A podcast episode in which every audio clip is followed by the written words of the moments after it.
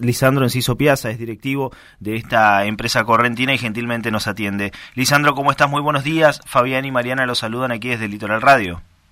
Hola, ¿qué tal? Buen día, estimado. ¿Cómo le va? Muy bien, muy bien, eh, Lisandro, gracias por atendernos. Bueno, eh, primero, ¿cómo toman esta, esta medida o por lo menos este anuncio por parte del SENASA después de todo lo que le ha tocado eh, padecer, en este caso, a ustedes como empresa?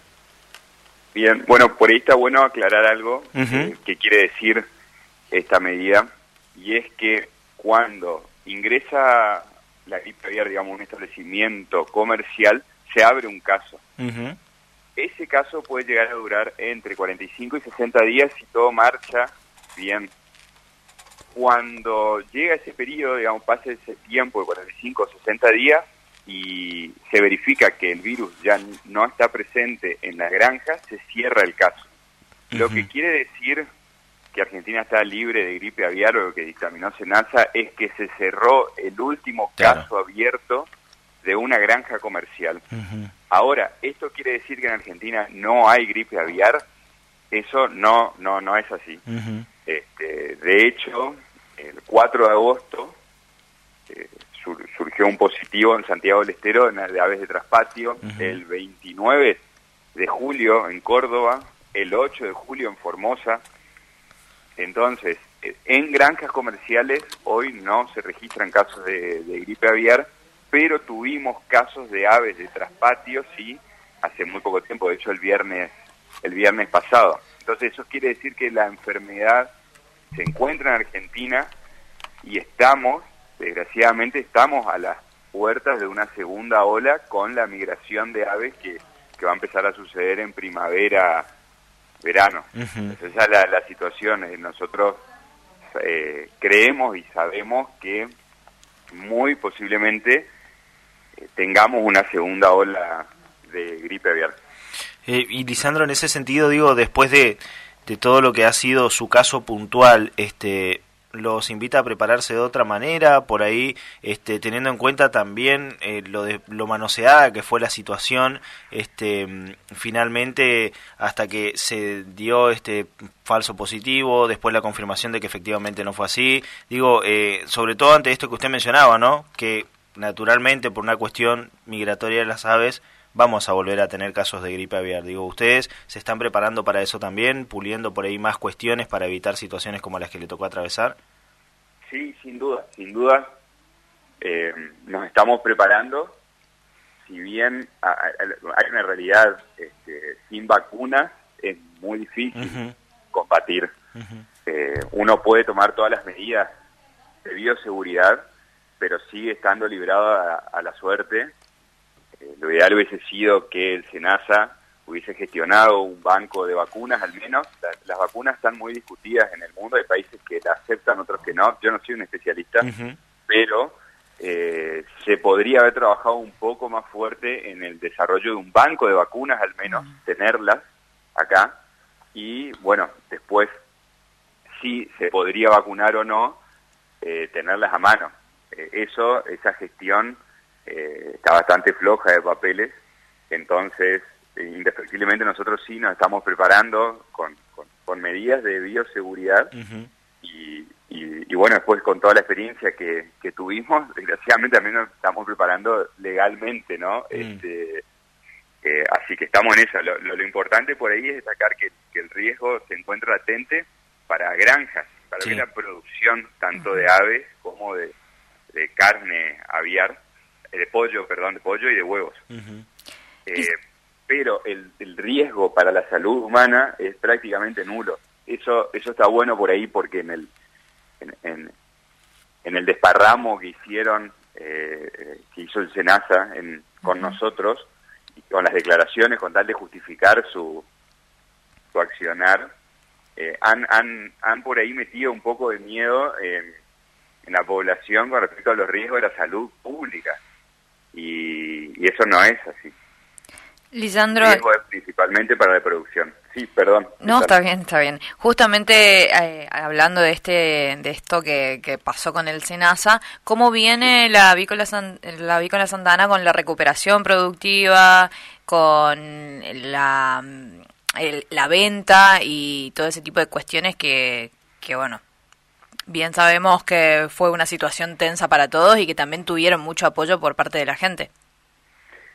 Sí, así es, efectivamente. Me quedo con, primero con, con eso último. Nosotros estamos extremadamente agradecidos y, fue muy emocionante que, que, la gente haya entendido eh, por qué estábamos peleando nosotros, estábamos peleando por una causa y por los valores del trabajo, la dignidad, y, y la gente lo entendió y nos, nos apoyó y se daba cuenta de esa injusticia que nos estaba, que nos estaba acosando. Este, y con respecto a la, a la producción y las ventas, hoy la empresa se encuentra normalizada en cuanto a su actividad. Por supuesto que, que, las pérdidas las la, hemos tenido. Eh, la, pérdida fue más grande de lo que se vio en el video. En cuanto a huevos fue el doble. Eh, también hemos tenido que, que tirar 10.000 kilos de pollo, que eso no, no, no se vio en ningún lado, pero pero también pasó, hemos tenido que comisar por, por haber estado interdictado. Este, pero la actividad en este momento se encuentra normalizada. Lisandro, después de lo que ha sido también esta disputa legal, digo, este, había una cuestión civil ahí dando vueltas, este, ¿cómo va marchando todo eso? Bien, con respecto a al amparo, digamos, el juez eh, Vallejo ha tenido un fallo realmente ejemplar en donde principalmente declaró que el acto administrativo del SENASA del 7 de abril en adelante eh, lo declaró viciado y de nulidad absoluta e insanable, concluyendo que el actuar fue arbitrario e ilegítimo. Fue un fallo contundente y ejemplar realmente a nivel país del juez y lo que ha hecho Senasa ahora es apelar el fallo y pasar a una segunda instancia. El, amparo se encuentra ahora en una segunda instancia por la apelación del organismo. Eso por un lado. Y por otro lado, también se encuentra abierta la causa penal que hemos iniciado nosotros contra los funcionarios, además del organismo, contra los funcionarios. Eh, eso todavía también se encuentra abierta y en la justicia. O sea que eso es lo que resta resolver, digo, más allá de que ahora la causa con el organismo ha pasado a una segunda instancia, eh, resta que se resuelva por lo menos en primera esta que vincula a los funcionarios. Sí, sí, sí, sí, digamos, es como una parte civil por un lado y la causa penal por el otro pero esa es la situación judicial actual. La cuestión del resarcimiento eh, ya quedó desestimada, digo, ustedes no van a pedir nada eh, producto de los daños, de la pérdida de, producción y de insumos. Mira, nosotros creemos que lo, importante primero es resolver el amparo y resolver la causa penal. Eh, lo que venga después, y en caso de nosotros iniciar una demanda civil contra el organismo, es una instancia posterior que todavía no, no la hemos resuelto. Perfecto. Consideramos que, es prudente primero avanzar sobre las causas abiertas antes de proceder con otra con otra causa. Lo que sí para nosotros es, es importante y, y, vamos a utilizar todas las herramientas que tengamos a, a nuestra disposición y que la ley nos otorgue es con respecto a la causa penal a los funcionarios. Porque el, el, daño que nos ha causado esta gente excede lo económico, que no es, no es poco importante, pues somos una empresa que vive de eso, pero los daños que no se ven, los daños psicológicos y morales que nos ha causado gente que detrás de un escritorio y de manera inepta y soberbia no le importó absolutamente nada a la vida de los trabajadores, eh, tienen que pagar.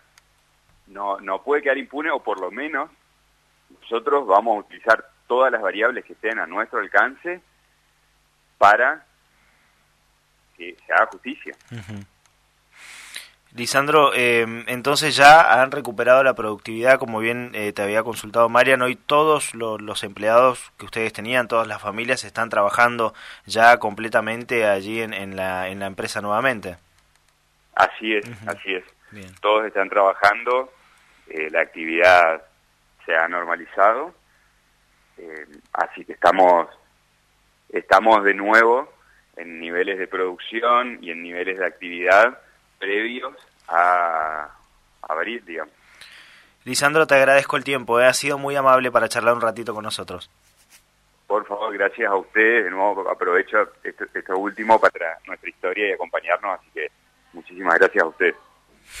Un abrazo grande, Lisandro, gracias. Un abrazo. Abrazo. Hasta luego. Eh, Lisandro Enciso Piazza charlaba con nosotros.